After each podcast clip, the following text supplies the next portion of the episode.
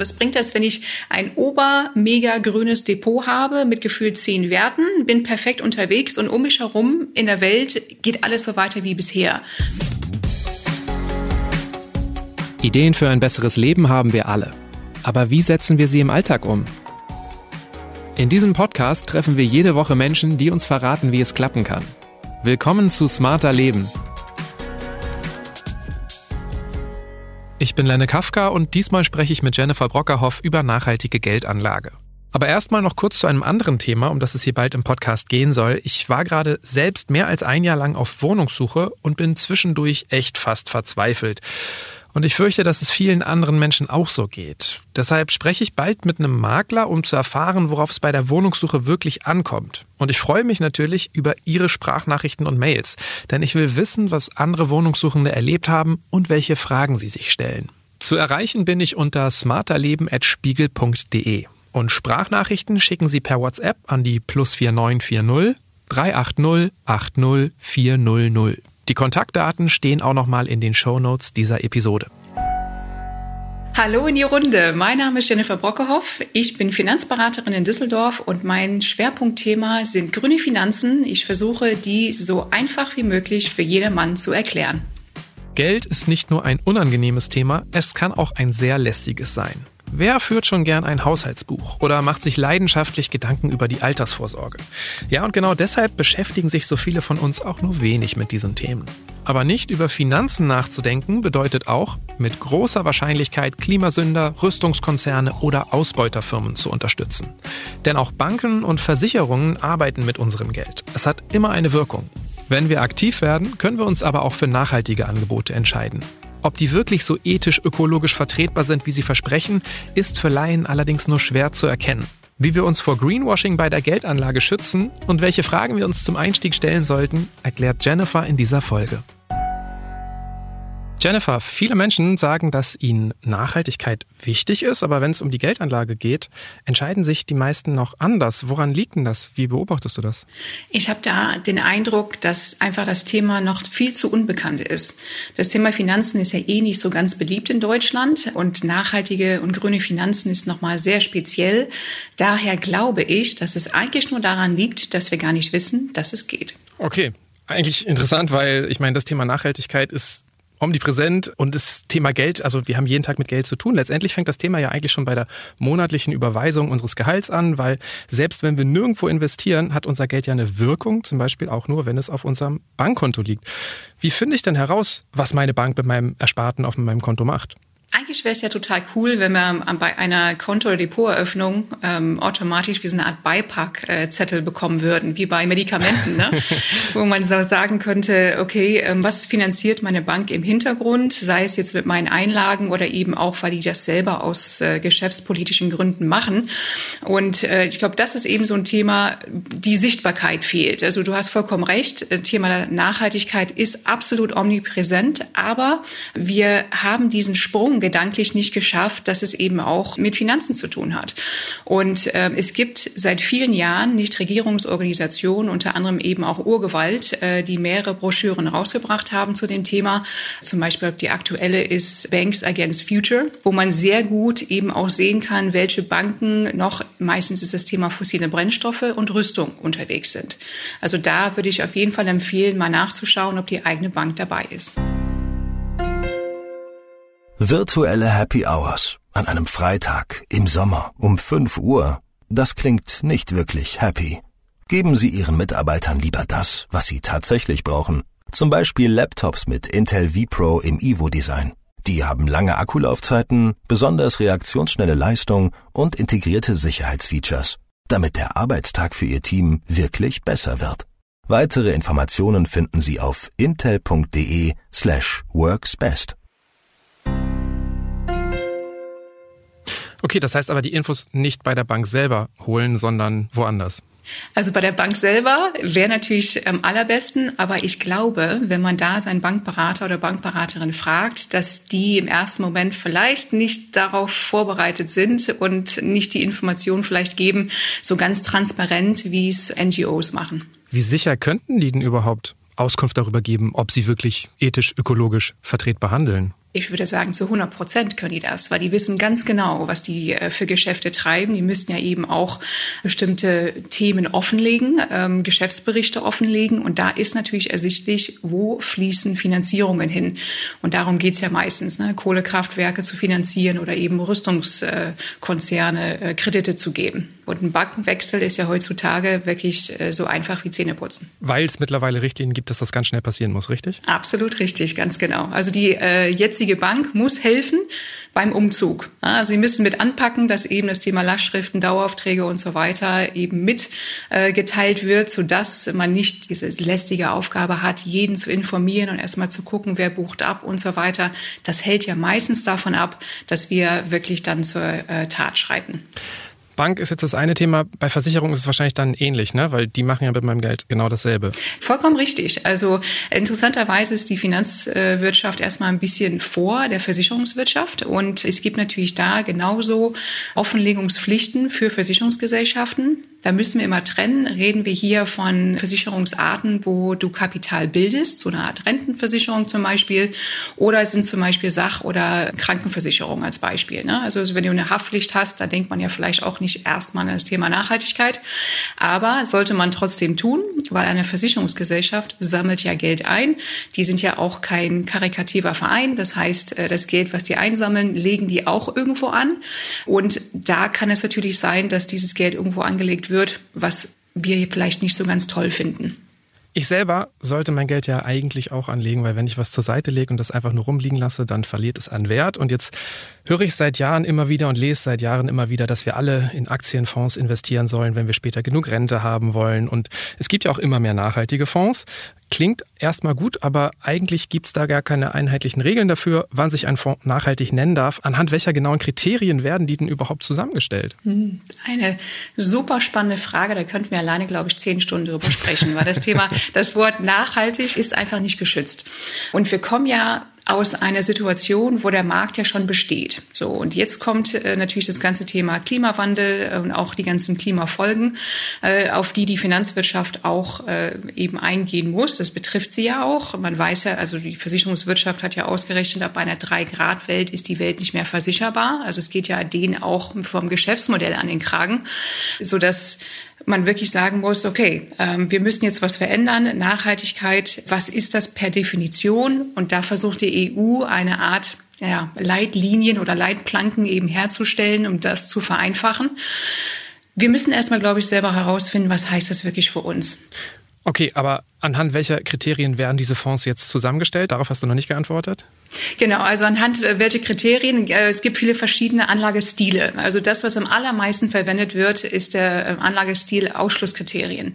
Das heißt, man würde von vornherein bestimmte Branchen und Bereiche ausschließen, wie Rüstung, wie Atomkraft, wie Kohle, wo eben auch Firmen mit Menschenrechtsverletzungen in Verbindung gekommen sind, auch Arbeitsbedingungen. Ne? Also es sieht man ja eben auch bei großen Firmen, die sehr viele Pakete ausliefern. Da muss man ist auch manchmal fragwürdig, was das für Arbeitsbedingungen sind. Ähm, also das sind äh, klassische Themen, die in hellgrüne Fonds, also ebenso in Mindestkriterien vorhanden sind.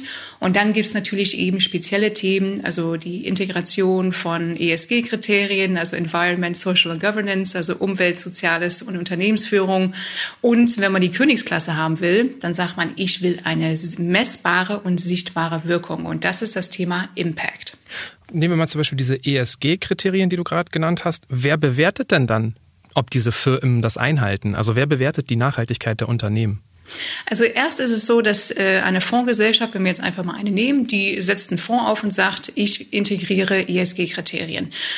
Es ist nicht von vornherein festgelegt, was das ganz genau zu 100 Prozent heißt, weil jede Fondsgesellschaft eine eigene Methodik hat. Also ähm, die Integration heißt, ich überlege mir, welche Kriterien sehe ich als Fondsgesellschaft gehören dazu und wende die entsprechend in meinem Fonds an.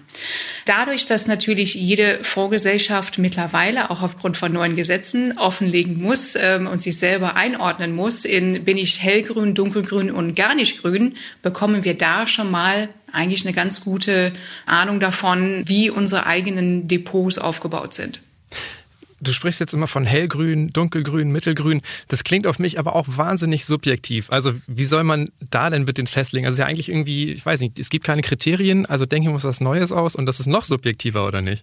Ja, da hast du vollkommen recht und deswegen sind meines Erachtens Siegel und Ratings vielleicht da eine ganz gute Hilfestellung. Also wir kennen ja Demeter-Siegel oder Bioland-Siegel beispielsweise aus dem Nahrungsmittelbereich. Das heißt, wenn ich in einen Bioladen gehe, ähm, dann weiß ich direkt, okay, das hat Mindestkriterien, die erfüllt sind. Da muss ich jetzt vielleicht nicht im Detail den Katalog durchlesen, aber ich weiß, das wird schon passen. So, und in Deutschland gibt es vor allem voran das FNG-Siegel. Das ist das Siegel vom Forum Nachhaltige Geldanlagen, ist in 2015 ins Leben gerufen worden und ist mittlerweile, kann man eigentlich sagen, wie so ein, ja, so ein Standard für nachhaltige Fonds. Und da wird unterschieden unter kein Stern, eins, zwei und drei Sterne. So und ähm, mittlerweile äh, bewerben sich sehr viele Fondsgesellschaften für dieses Siegel. Es ist auch völlig unabhängig, das ist sehr wichtig eben auch zu sagen. Also es ist nicht so, dass äh, irgendwie ne, man kauft sich ein Siegel, pappt sich das irgendwie auf seinen Prospekt und schon ist alles grün. Nein, weil äh, das Audit eben auch extern gemacht wird von der Universität Hamburg. So und das finde ich eben auch ein wichtiges Kriterium, dass man weiß, äh, man hat über drei Jahre lang so einen Entwicklungsprozess durchgemacht, um zu einfach ja festzustellen, was ist unabhängig, welche Kriterien müssen wir hier beachten. Das heißt, äh, wenn man wirklich bei Null anfängt, kann es hilfreich sein zu sagen, okay, ich gucke jetzt einfach mal auf der Seite ähm, vom FNG, äh, um zu sehen, welche Fonds und mittlerweile auch ETFs ausgezeichnet worden sind und schaue mir den Katalog an, was sind die Mindestkriterien und wer hat sogar drei Sterne bekommen, wofür. Okay, also FNG-Siegel ist auch ein Siegel, dem du vertraust. Absolut. Du hast auch schon so im Nebensatz erwähnt, dass ja die EU auch Richtlinien einführen will. Ich vermute, du sprichst über die Taxonomieverordnung. Jawohl. Okay, weil ähm, die EU arbeitet ja an der Taxonomieverordnung, um ähm, Unternehmen als klimakompatibel einstufen zu können, einheitlich. Und seit dem Jahreswechsel wissen wir jetzt ja nun alle, dass da auch Atomkraft und Erdgas künftig als nachhaltig gelten sollen. Und das widerspricht jetzt ja nicht nur meinem Verständnis von Nachhaltigkeit. Mhm. Wie kann ich denn dann in Zukunft auch noch als unerfahrener Anleger, unerfahrene Anlegerin erkennen, wie grün dieses Angebot wirklich ist und vielleicht, wo muss ich dann besonders genau hinschauen, ob Greenwashing betrieben wird. Hm. Ja, ein sehr wichtiger Punkt. Es widerspricht absolut auch meinem Empfinden äh, zu, was nachhaltig gelten soll. Grundsätzlich ist die Taxonomie da, um nachhaltige Wirtschaftstätigkeiten äh, herauszustellen und zu identifizieren, damit eben auch da wir besser eine Klassifizierung vornehmen können. Ob das jetzt hilfreich ist, dass man eben genau diese beiden Bereiche auf einmal auch äh, einen grünen Label gibt, äh, würde ich sagen, erstmal nicht. Grundsätzlich ist die Taxonomie aber von der Idee her, beziehungsweise auch von der Umsetzung aus meiner Sicht eine gute Idee, eben auch sehr streng. Und wenn man sich in die Tiefe beschäftigt, was das eben auch für Auswirkungen haben wird, sind die immens. Das heißt, es ist vielleicht ganz wichtig, sich nicht ganz nur auf diese zwei Themen zu fokussieren, weil ich bin ja nicht als Anleger dann dazu gezwungen, in Atomkraft oder in fossiles Gas zu investieren. Dafür habe ich zum Beispiel so ein FNG-Siegel, wo in den Mindestkriterien genau das Thema Atomkraft ausgeschlossen wird. Also es ist ja eine Empfehlung, aber es ist kein Muss.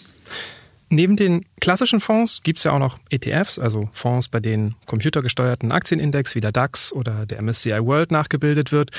Und in letzter Zeit werden ETFs überall empfohlen, weil sie günstiger sind und angeblich auch bessere Renditen erzielen. Aber auch hier bei den nachhaltigen Varianten, da tauchen dann auf einmal Airlines und Autobauer auf. Wie kann das sein? Das kommt daher, weil die Konstruktion eine ganz andere ist als bei aktiven Fonds. Ne? Wir haben ja kein Management, sondern es wird ein Index abgebildet. Die Fondsgesellschaft, die die herausgibt, die überlegt dann, ähm, was soll eben auch da für Kriterien gelten. Meistens nimmt man bestehende Indizes, also so ein MSCI World, den du eben genannt hattest, und legt vielleicht einen Filter drauf, wie zum Beispiel so ein SRI-Filter. Ne? Das hat man vielleicht auch schon mal gesehen. Das ist äh, also eben äh, wirkungsorientiertes Investieren, socially responsible investing, also ganz viele Abkürzel. Das heißt, wenn ich einen ETF nehme, bin ich meistens eher hellgrün unterwegs. Auch da eigentlich eine ganz interessante journalistische Quelle ist der Eco-Reporter. Der eben auch eigentlich alle gängigen ETFs am Markt seziert, also wirklich so ganz penibel.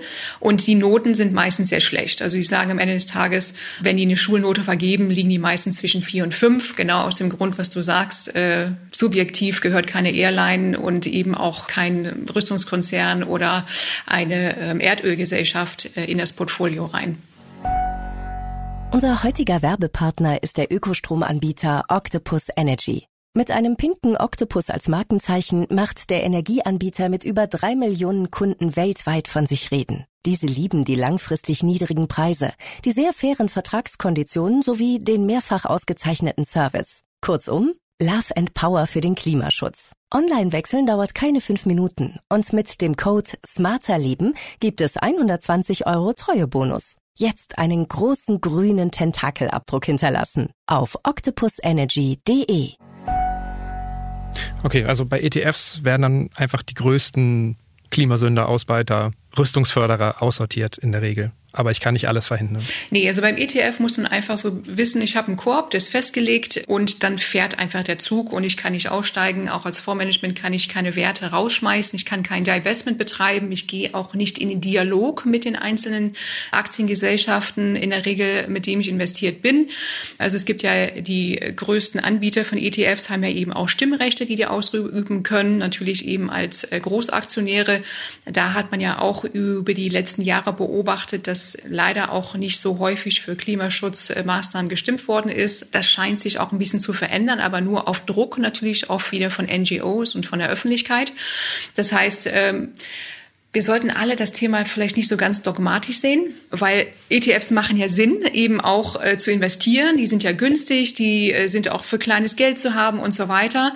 Aber wir müssen uns auch immer fragen, sind wir in einem Transformationsprozess? Und wenn ja, wie schaffen wir das eben auch äh, Firmen, die wir heute brauchen, die nicht nachhaltig sind, aber auf dem Weg dahin sich befinden. Und davon rede ich zum Beispiel jetzt Stahl und Zement so als Beispiel. Also was bringt das, wenn ich ein ober-mega grünes Depot habe mit gefühlt zehn Werten, bin perfekt unterwegs und um mich herum in der Welt geht alles so weiter wie bisher.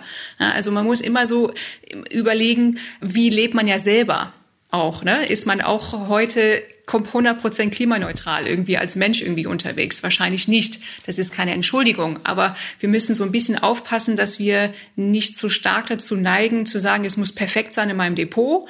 Aber die Realität ist eine vollkommen andere. Also ist es auch der Weg, wie du mit deinem Geld umgehst, dass du die unterstützt, die vielleicht den Wandel vorantreiben? Ich war am Anfang auch so total dogmatisch. Es muss perfekt und 100 Prozent und super grün sein. Und wenn man sich viel tiefer mit dem Thema beschäftigt, dann merkt man, okay, wir sind in einem Wandel.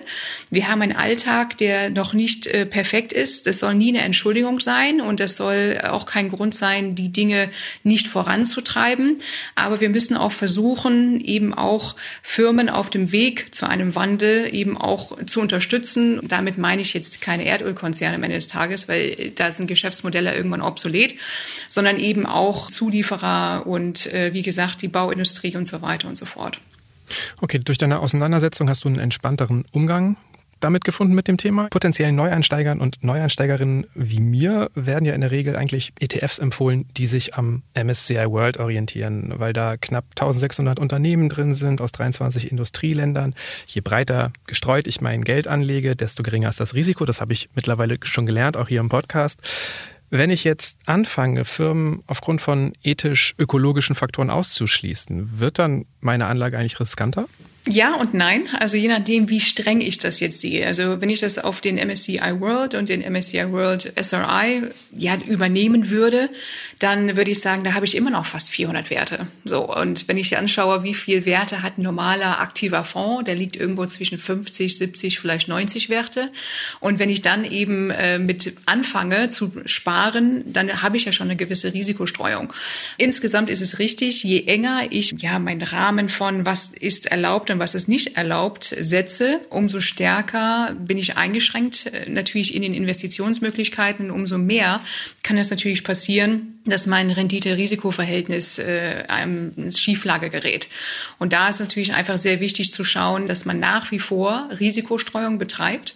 Und das kann natürlich eben auch heißen, dass man nicht komplett dunkelgrün unterwegs ist, sondern vielleicht eben auch die hellgrünen Werte mit ins Boot nimmt.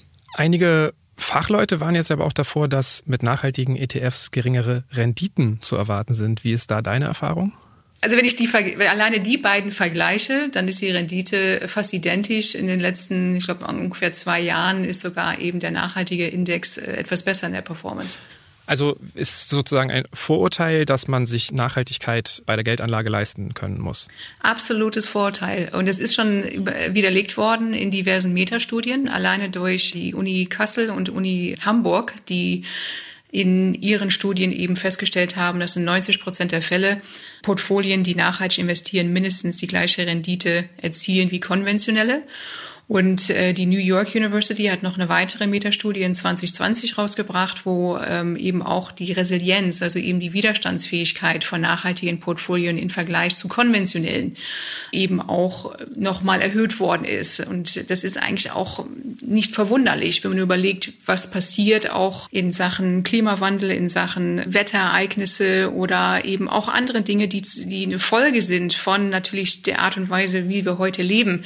Wenn ich dann mein Portfolio Portfolio da aufgestellt habe und diese Firmen meide, und in dem Fall in der Corona-Zeit waren es Fluggesellschaft, Kreuzfahrtschiffe und so weiter, dann habe ich mir natürlich eben auch ähm, weniger Minus ins Depot zwischendurch äh, reingeholt. Also es ist ein totales Vorurteil. Worüber ich auch schon oft mit anderen Menschen diskutiert habe, ist, bei solchen Geldanlagen fließt mein Geld ja nicht wirklich in nachhaltige Projekte. Ist das jetzt eigentlich wirklich nachhaltig oder ist das doch eher eine Gewissensberuhigung? Es gibt so einen schönen Satz, den äh, ich oft gehört habe vom Professor äh, Klein, das ist von der Uni Kassel, der sagt, äh, nichts Böses tun heißt nicht, dass man etwas Gutes da auf der anderen Seite gemacht hat. Ne? Also äh, wenn ich irgendwas ausschließe, habe ich nicht automatisch die Welt gerettet. Und wenn ich einen grünen ETF gekauft habe, und ich glaube, das ist das, worauf du hinaus willst, dann habe ich jetzt einfach nicht das Klimaproblem gelöst. So, und wir müssen da Unterscheidungen treffen zwischen dem Sekundärmarkt und dem Primärmarkt. Ne? Und da, wo wir meistens alle unterwegs sind, ist in dem sogenannten Sekundärmarkt. Da sind zum Beispiel ähm, ETFs, Fonds und Aktien darunter zu verstehen. Das heißt, wenn ich Anteile kaufe oder du, dann sind die ja schon vorhanden. Die existieren ja schon. Ich habe ja kein neues Geld in ein neues Projekt fließen lassen. Ganz anders ist es natürlich im Primärmarkt. Also wenn ich so ein Crowdfunding-Projekt äh, investiere, wo eine Biogasanlage in Afrika oder eine Schokoladenfabrik eben mitfinanziert wird, dann sehe ich sofort mehr oder weniger eine Wirkung, habe aber natürlich den Nachteil, dass wenn diese Investition nicht so klappt finanziell wie gedacht, dass das Geld im schlechtesten Fall weg ist. Heißt aber nicht, dass unser Geld im Sekundärmarkt nichts wert ist bzw. nichts bewegt, denn auch da gibt es Wissenschaftler, äh, die ständig forschen, die festgestellt haben, wenn wir, also so eine, so eine Critical Mass, das sagt man immer, ne? also eine bestimmte Masse an Menschen, einen großen Bogen um bestimmte Branchen macht und da eben nicht mehr investiert, dass das ein Signal ist, also so, das sogenannte Signaling für diese Branchen und Firmen, sich daraufhin zu verändern. Fang auf jeden Fall mit deinen ETFs an, weil auch die haben eine Signalwirkung. Du würdest jetzt nicht unbedingt empfehlen, in einzelne nachhaltige Projekte zu investieren? Oder würdest zumindest darauf hinweisen, dass das durchaus riskanter ist? Man muss wissen, worauf man sich einlässt. Und ähm, wenn man weiß, dass dieses Geld im schlechtesten Fall weg ist, also eben auch diesen Totalverlustrisiko unterliegt, dann kann man es durchaus machen. Nur wenn ich mir einfach anschaue, wenn man mit Finanzen anfängt, sollte man natürlich eben nicht mit dem Schwierigsten anfangen und mit dem Risikoreichsten logischerweise, sondern wirklich nur so eine Basis eben zu finden. Das kann man als Beimischung durchaus ins Portfolio mit reinnehmen, aber man sollte wirklich immer wissen, was das für ein Risiko mit sich bringt.